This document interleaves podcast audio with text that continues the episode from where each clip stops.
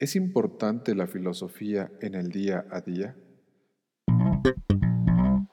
Existo, existo, luego existo, luego pienso, luego pienso, pienso, podcast, podcast. Bienvenidos, bienvenidos, bienvenidos. Hola a todos y bienvenidos a nuestro episodio número 2 del podcast. El día de hoy vamos a platicar un poco sobre la filosofía, eh, un poco sobre la importancia de la filosofía, sobre todo en el día a día, en la cotidianidad, además de cómo es que la filosofía está en nuestras vidas, aunque nosotros en algún momento eh, consideremos que no, sobre todo porque regularmente se piensa que la filosofía es algo muy lejano a la gente, es algo que se da sobre todo en, las, eh, en la academia o en las universidades o en términos generales que la filosofía es para gente que no tiene pues mucho que hacer o que solo se la pasa pensando. Eh, por ello es que voy a platicar un poco sobre qué es la filosofía, cómo se diferencia de, otras, eh, de otros temas o, o de otros tipos de pensamiento y cómo es que la filosofía incide directamente en nuestras vidas, e, en la cotidianidad. Aunque nosotros no lo creamos, la filosofía está en todos y cada uno de nuestros eh, actos, en todos y cada uno de los aspectos de nuestra vida. Vamos a ir eh, trabajando, vamos a ir eh, desvelando el tema poco a poco. Y bueno, pues vamos a empezar entonces con la pregunta que le da pie a este episodio número 2. Entonces, la pregunta eh, con la que iniciamos es, ¿es importante la filosofía en el día a día? Y para dar respuesta, vamos a remontarnos un poco a a los inicios de la filosofía, vamos a remontarnos a, quién fue la primera persona que utilizó el término de filosofía. Esto es muy interesante porque la primera persona o a la primera persona que se le, se le atribuye el término de filosofía es a Pitágoras, que era un matemático por allá del año 530 a.C. Él es el primero que utiliza el término de filosofía refiriéndose al amor a la sabiduría y vamos a, definir qué es esto de amor a la sabiduría.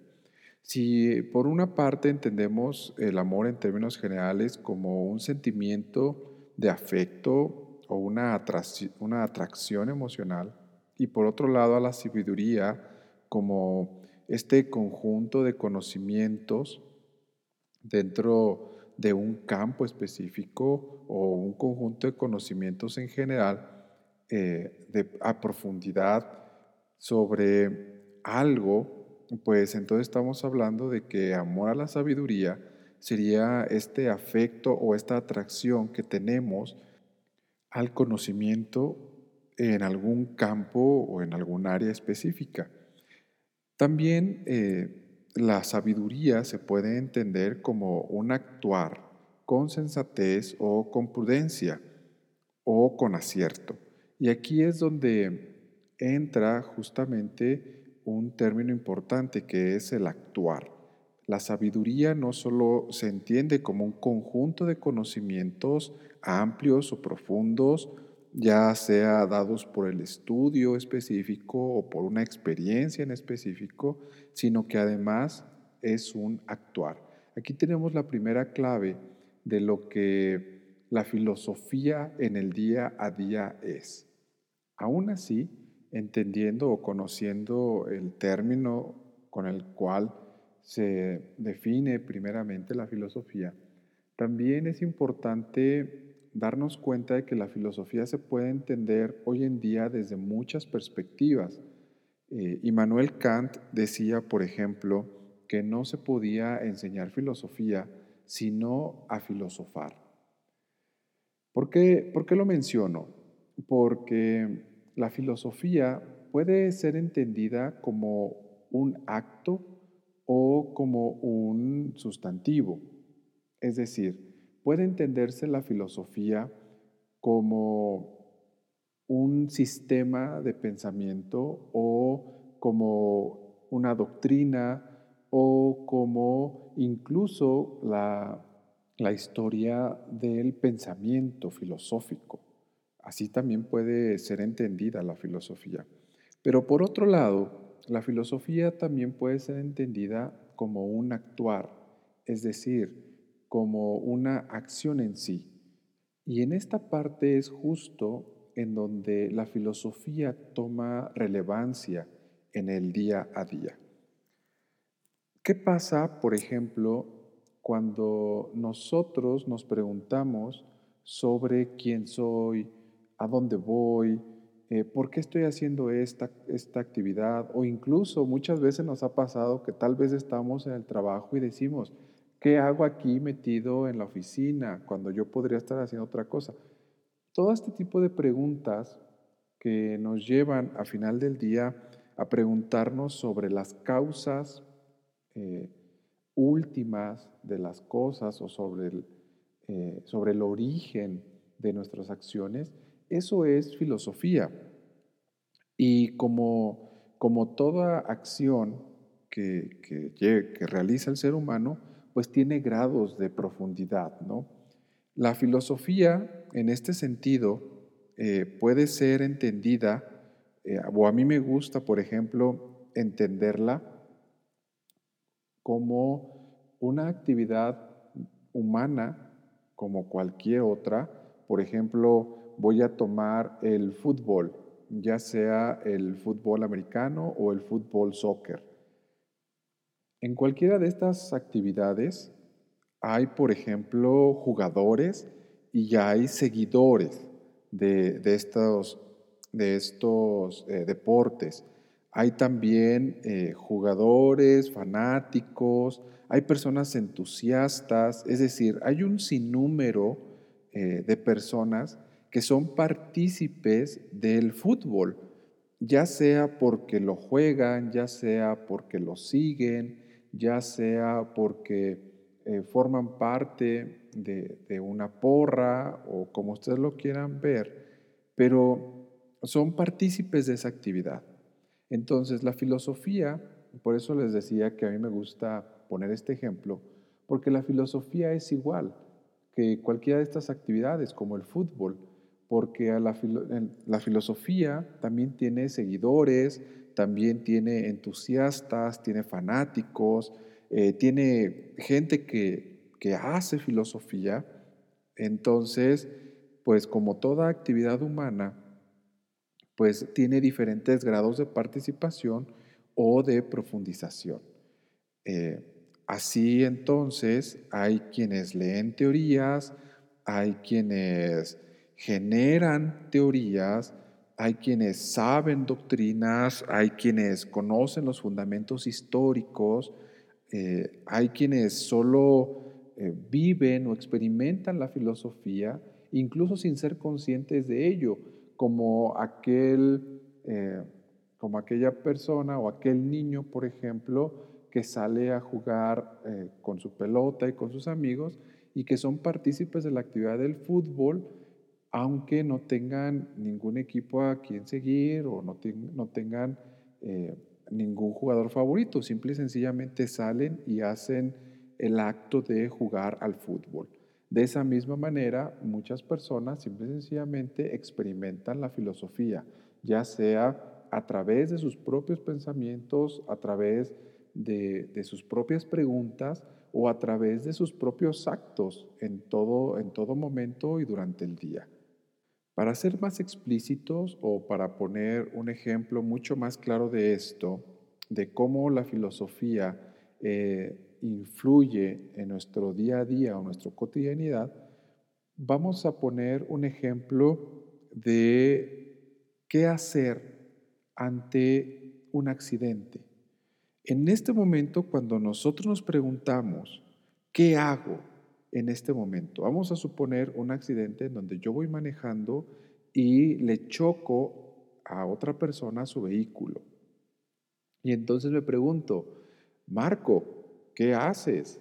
¿Te das a la fuga? ¿Te bajas a preguntar si está bien? Eh, este momento de duda o de cuestionamiento implica un pensamiento filosófico.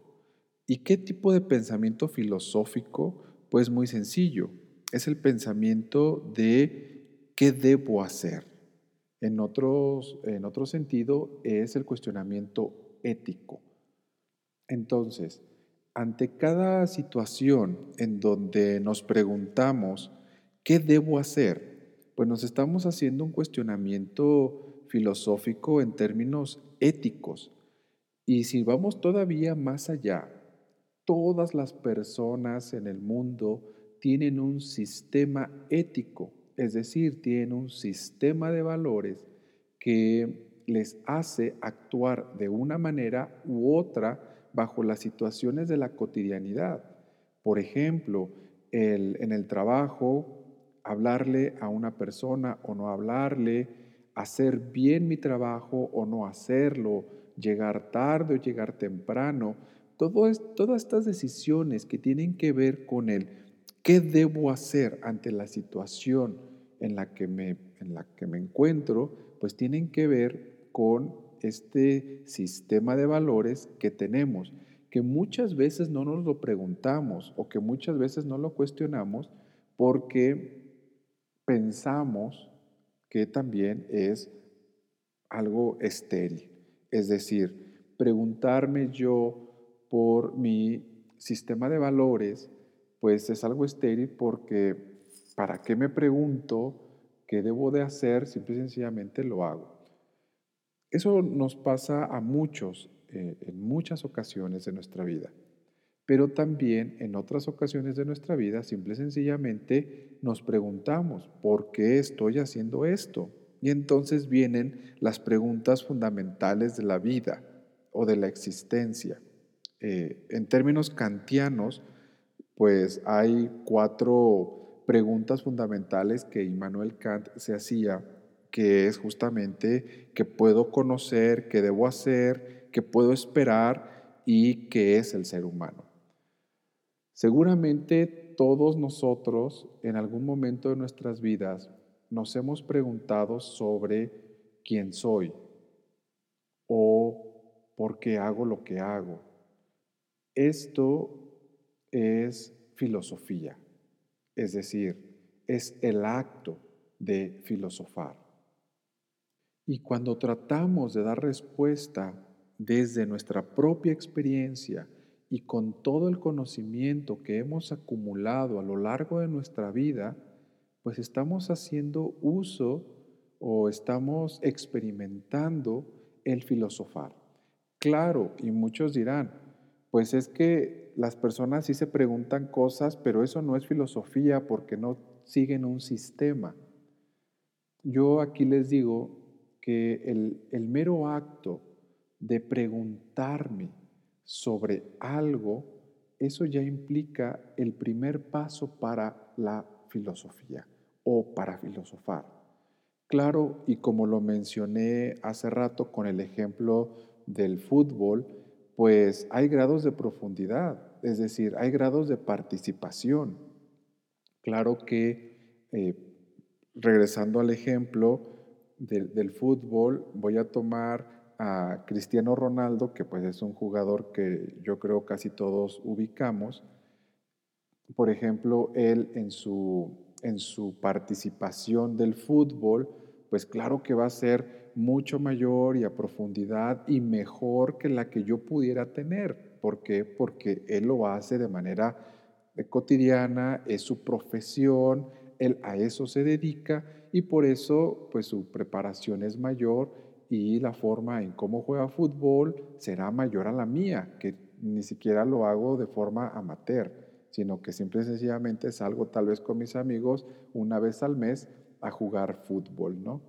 En, si hacemos esta comparativa y lo llevamos al acto de filosofar, será exactamente lo mismo, porque hay personas que se dedican a la filosofía, hay personas que se dedican a generar contenido filosófico, hay personas que se dedican a generar sistemas o a estudiar los sistemas del pensamiento filosófico y claro que su nivel de profundidad o su pericia para filosofar será mayor que la de las personas que lo hacen no de manera profesional, sino con un grado de profundidad distinto. ¿no? Pero el simple hecho de preguntarme, el simple hecho de poner una duda que Descartes o Descartes lo llamaría como la, la duda metódica, pues ese simple hecho de dudar sobre algo ya echa a andar el aparato filosófico de todos y cada uno de nosotros. Un claro ejemplo más de, lo que es la filosofía es cuando nos cuestionamos sobre la vida, sobre el sentido de la vida, es decir, sobre la dirección que toma nuestra vida o sobre el significado de los actos que realizamos en nuestra vida. Y entonces aquí es cuando la filosofía toma importancia en, nuestra cotidianidad, porque no es lo mismo levantarme eh, sin ningún motivo, es decir, como, como dirían por ahí, siendo un autómata, a levantarme con un motivo, a levantarme con una dirección, con un significado, con una motivación propia para hacer las cosas. Y aquí es también donde en la historia del pensamiento filosófico puede ayudarnos a encontrarle o a darle sentido a nuestras acciones. Sobre todo eh, hay, varios filósofos que afirman que las crisis, por ejemplo, las crisis de cualquier tipo, eh, existenciales o las crisis económicas, cualquier tipo de crisis, como es un punto de ruptura, pues son muy buenas para la filosofía, porque todas las crisis regularmente nos ayudan a cuestionarnos, nos ayudan a poner en duda todo aquello que consideramos como algo que ya está establecido, valga la redundancia. ¿no? Entonces, cuando nos hacemos este tipo de preguntas en, la crisis, pues nos vamos a preguntar sobre la naturaleza de las cosas, es decir, sobre el por qué algo es de una manera y no de otra nos vamos a preguntar sobre el cómo de las cosas. Es decir, eh, si, si algo es de esta manera, podría ser de una forma distinta. Y nuevamente nos vamos a preguntar sobre el por qué se hacen las cosas, el por qué yo estoy haciendo las cosas. Y me voy a preguntar el quién soy y qué son los otros o qué significan los otros para mí. Y nos podemos preguntar sobre las acciones de terceros, mis propias acciones y nos vamos a preguntar sobre el futuro y cómo es que el futuro debería de ser. Entonces, todo este tipo de preguntas son el primer paso para la filosofía. Y siempre que nos las hagamos, siempre que, que, que realicemos estas preguntas o que iniciemos con estas preguntas, de alguna manera vamos a ser partícipes del acto de filosofar, del acto filosófico. Mm, recuerdo mucho que, por ejemplo, cuando yo estudiaba filosofía, mis amigos, cuando salíamos a fiestas y así, pues como los memes de hoy en día, ¿no? Que te dicen, no te vayas a poner muy filosófico, ¿no? Y después de dos cervezas ya empiezas a hablar de Marx y de Kant y de Platón y de Aristóteles y todos ellos, ¿no? Pero en realidad aquí yo les preguntaría a ustedes, ¿cuántas veces ustedes no han hecho lo mismo? Ya sea que se tomen un par de cervezas o que estén con, unos amigos y no hayan tomado nada, pero estén a la hora de la comida o estén reunidos con su familia y se hagan preguntas o, se cuestionen cosas. Incluso estando solos en la habitación, antes de dormir nos preguntamos, sobre nuestra existencia o nos preguntamos sobre el día a día o sobre el por qué eh, Juanito o Juanita actuó de, cierta manera o por qué son de esa manera, ¿no? Entonces, pues ahí estamos de alguna manera, valga la redundancia, haciendo filosofía, ¿no?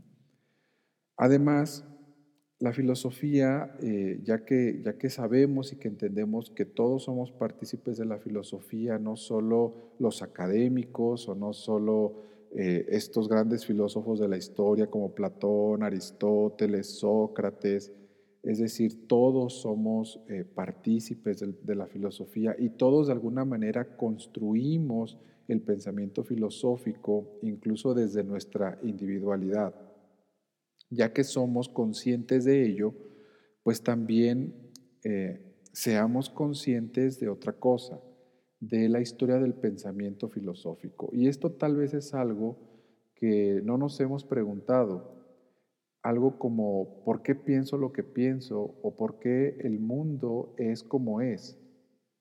Pues es algo muy sencillo, porque nosotros somos resultados o nuestras acciones son el resultado de una consecución de actos individuales y colectivos. Es decir, muchas de las cosas que pensamos hoy en día son resultado del pensamiento de otros que llegaron a nosotros a través de la educación o a través del contacto con otros grupos sociales. Y eso también es importante que lo tengamos en mente, porque nosotros entonces, o nuestro pensamiento, también es resultado del pensamiento de otros. Y es aquí donde nuestro grado de profundidad en la participación del pensamiento filosófico debería ser mayor. Es decir, una vez que iniciamos esta duda metódica, una vez que iniciamos eh, este preguntarnos o este dudar sobre lo establecido, tendríamos que acudir ahora sí a un banco de conocimiento o a un banco de información. Ahora, y regresando un poco a la parte de las crisis, la filosofía en este sentido también nos puede ayudar a salir más rápido de ciertas crisis, ya sean emocionales, existenciales, eh, incluso crisis económicas. ¿eh? Por ejemplo, tenemos a, a Lou Marinov, eh, quien es profesor de filosofía en el City College de Nueva York. Él es el autor de uno de los libros más vendidos a nivel mundial, que es el, él es el autor del libro Más Platón y menos Prozac. Si, si gustan leerlo, pues pueden este, buscarlo por ejemplo, a él la filosofía le ayudó incluso a salir de, crisis económicas, ¿no?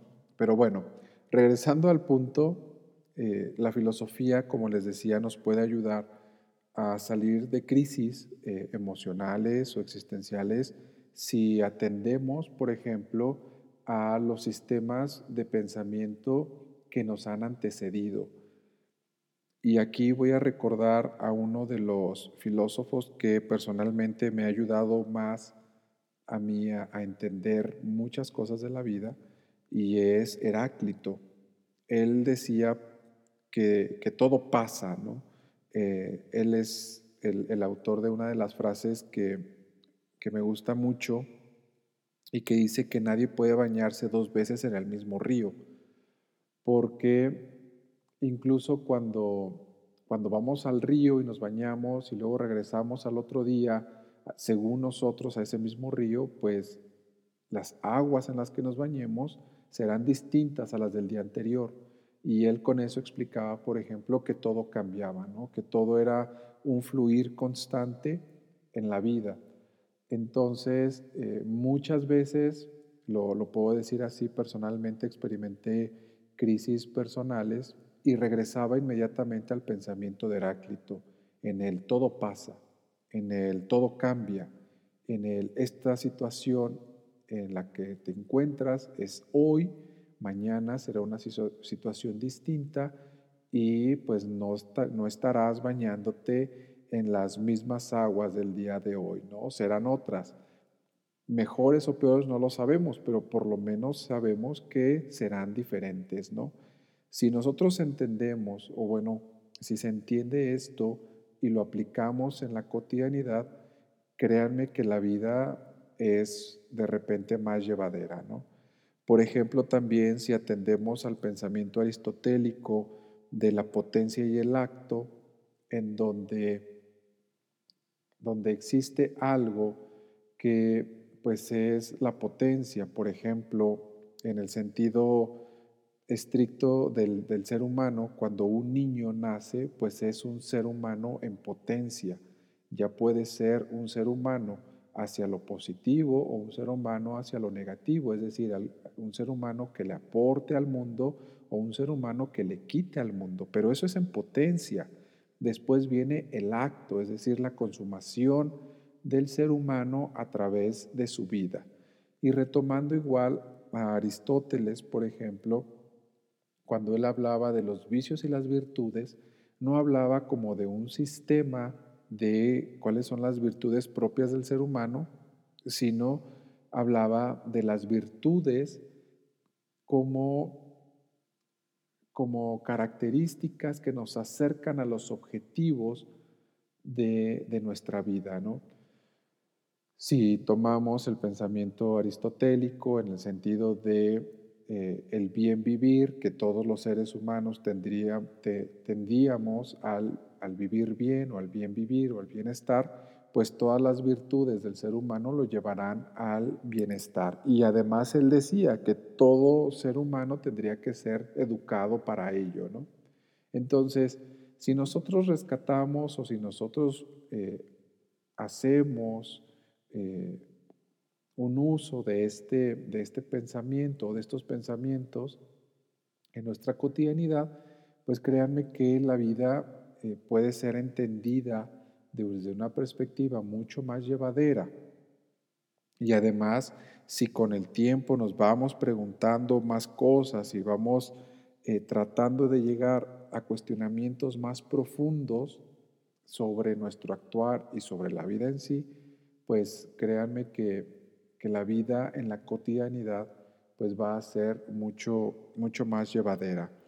Otro ejemplo de cómo la filosofía se encuentra en nuestras vidas de manera directa, pues es, por ejemplo, el pensamiento espiritual o el pensamiento religioso. Aquí, pues, nuevamente podemos ver cómo cada grupo de, de seres humanos o cada sociedad o cada individuo tiene una perspectiva muy propia de lo que es la espiritualidad y de lo que es la religión. Entonces, como, como toda religión o como toda espiritualidad, pues hay una serie o de pensamientos que fundamentan todas nuestras creencias. Ahí también hay filosofía.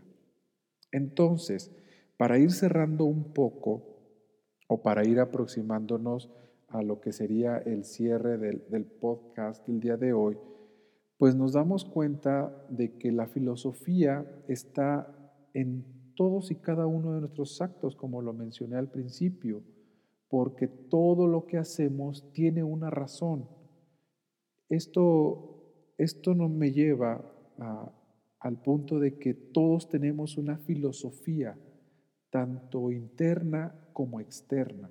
Es decir, todos tenemos un sistema de pensamiento, todos tenemos un sistema de valores y un sistema de creencias que nos hacen actuar de una forma específica y no de otra. También tenemos un sistema filosófico externo, porque este, este, sistema filosófico externo se puede entender como la acción y el, y el sistema filosófico interno se puede entender como lo que fundamenta esas acciones de nuestra cotidianidad. Entonces, eh, la filosofía, y, y aquí es algo bien importante, no tiene un uso en específico, sino que la filosofía es la consecuencia de un ser consciente de su existencia. Es decir, la filosofía o el filosofar es propio de un ser que se cuestiona sobre el sentido último de todo. La filosofía entonces no es un utensilio como puede ser un utensilio de cocina que sirve para algo, sino que la filosofía es una acción misma. No es solo la potencia, como diría Aristóteles, sino es el acto. La filosofía entonces no sirve como algo útil, sino que la filosofía es su fin en sí misma. Y esto, esto lo, lo podría decir o lo podríamos tomar desde la perspectiva kantiana, que si ustedes quieren eh, entrar al pensamiento kantiano, les sugiero que lo hagan a través de otros autores, sino que lo hagan de manera directa porque de repente Kant es un poco complicado. Pero él en términos generales nos decía que la filosofía es, es su fin en sí misma, es decir, no busca otra cosa más que a sí misma. Entonces, la filosofía eh, de la cotidianidad o la filosofía de todos y cada uno de nosotros, pues no debe de buscar justamente un fin práctico, sino un fin en sí misma. El preguntarnos, el cuestionarnos, el poner en duda incluso nuestras propias certezas, eso ya es filosofía. Y considero que es importante poner en duda nuestras certezas porque al final del día la filosofía lo que aporta es eso, duda, no certezas. Justo como mencionaba Heráclito, todo cambia. Y si todo cambia, pues incluso las certezas que tenemos hoy en día puede ser que mañana ya no sean lo que, lo que son.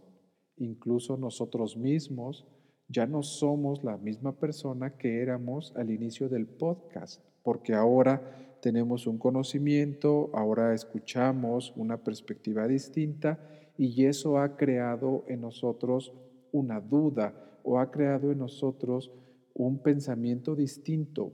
O tal vez, y esto también es muy propio de la filosofía, tal vez regresamos al mismo punto en el que nos encontrábamos, pero desde una perspectiva distinta. En otro, en otro eh, ejemplo, la filosofía es como subir una escalera en espiral. Es decir, cuando nosotros vamos caminando, vamos subiendo una escalera en espiral, muchas veces llegamos al mismo punto, pero llegamos a un punto en un nivel diferente. Y a eso es a lo que yo me refería cuando hablaba de el grado de profundidad. Entre más vayamos practicando este, este preguntarnos, este dudar, este cuestionar eh, la cotidianidad o este cuestionar lo establecido, las certezas, pues nuestro grado de profundidad en el pensamiento filosófico será mayor. Lo cierto es que la filosofía nos, nos puede ayudar a entender muchos aspectos de nuestra vida y que la filosofía está presente siempre, incluso cuando nosotros no, no somos conscientes de ello.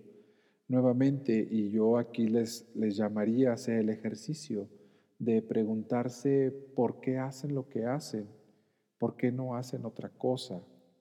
Eh, pregúntense eh, las razones, por ejemplo, si ustedes tienen hijos o desean tenerlos o no tenerlos, pregúntense cuáles son los motivos y las razones que están detrás de esta decisión que yo he tomado y traten de profundizar en su sistema de valores, por qué para ustedes algo tiene valor o por qué algo no lo tiene. ¿Por qué para ustedes alguien que consideran a un amigo es su amigo? Si ustedes empiezan a hacer estas preguntas, créanme que van a encontrar sistemas de valores, sistemas de pensamiento que muchas veces, y se los digo por experiencia propia, muchas veces ni siquiera es propio, es decir, simple y sencillamente adoptamos el pensamiento de otras personas y muchas veces el pensamiento de esas personas no nos ayuda a estar en paz. Yo los invito entonces a que hagan estos ejercicios filosóficos, estos ejercicios en donde ustedes se pregunten sobre lo que realizan y, que, y si aquello que están haciendo o aquello que están realizando es verdaderamente porque ustedes así lo han decidido o porque alguien más les implantó esa idea. Y con esto me lleva a la pregunta, perdón, con esto me lleva a, a una película que hace algún tiempo vi, bueno, ya hace algunos años, que se llama Inception, que en español sería El origen. Es una película con Leonardo DiCaprio. Si, pueden, si no la han visto, véanla. Y si ya la vieron, véanla otra vez para que, para que ustedes puedan visualizar cómo es que alguien nos puede implantar una idea y ni siquiera nos damos cuenta de ello, ¿no? Es importante por eso el ejercicio filosófico del cuestionamiento y de la duda. La filosofía, como, como les decía, está en todos lados, ¿no?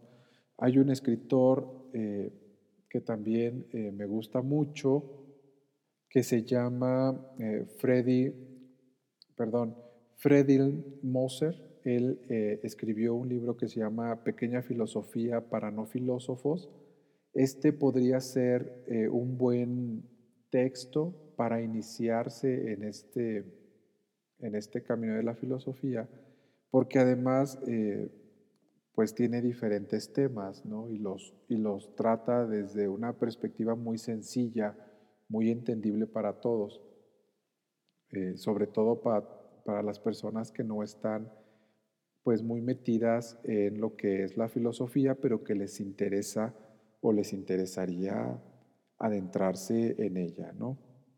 Y bueno, ahora sí para, para ir cerrando, no me queda más que decir que, que la filosofía es como ponerse unos lentes para ver, ¿no? Como cuando salimos al mundo y, o al, salimos a mediodía y hace mucho sol y nos ponemos unos lentes para sol, la filosofía, hagan de cuenta que es exactamente lo mismo, ¿no?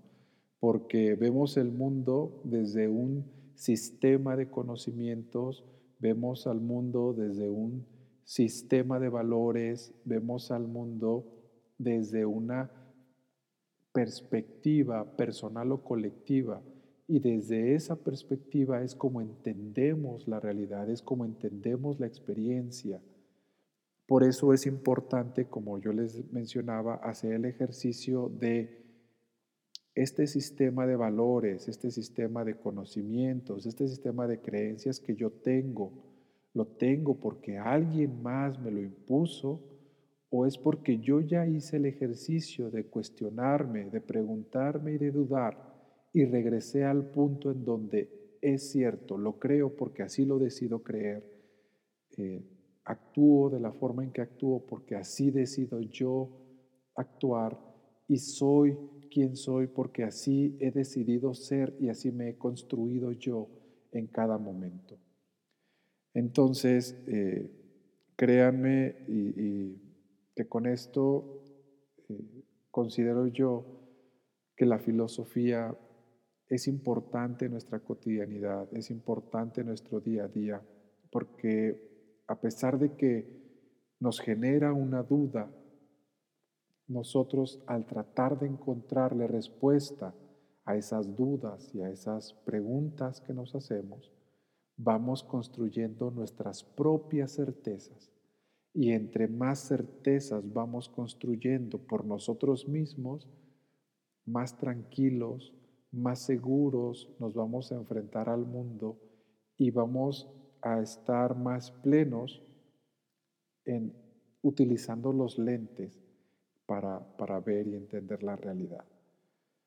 Y bueno, eh, con esto eh, me despido, les agradezco mucho el, haberme escuchado y pues nos, nos vemos o nos escuchamos eh, la próxima, en el próximo podcast. Y no olviden que la filosofía está presente en todo momento y en todo actuar de nuestra vida, incluso aunque no seamos conscientes de ello. Pues muchas gracias y nos escuchamos en el próximo podcast.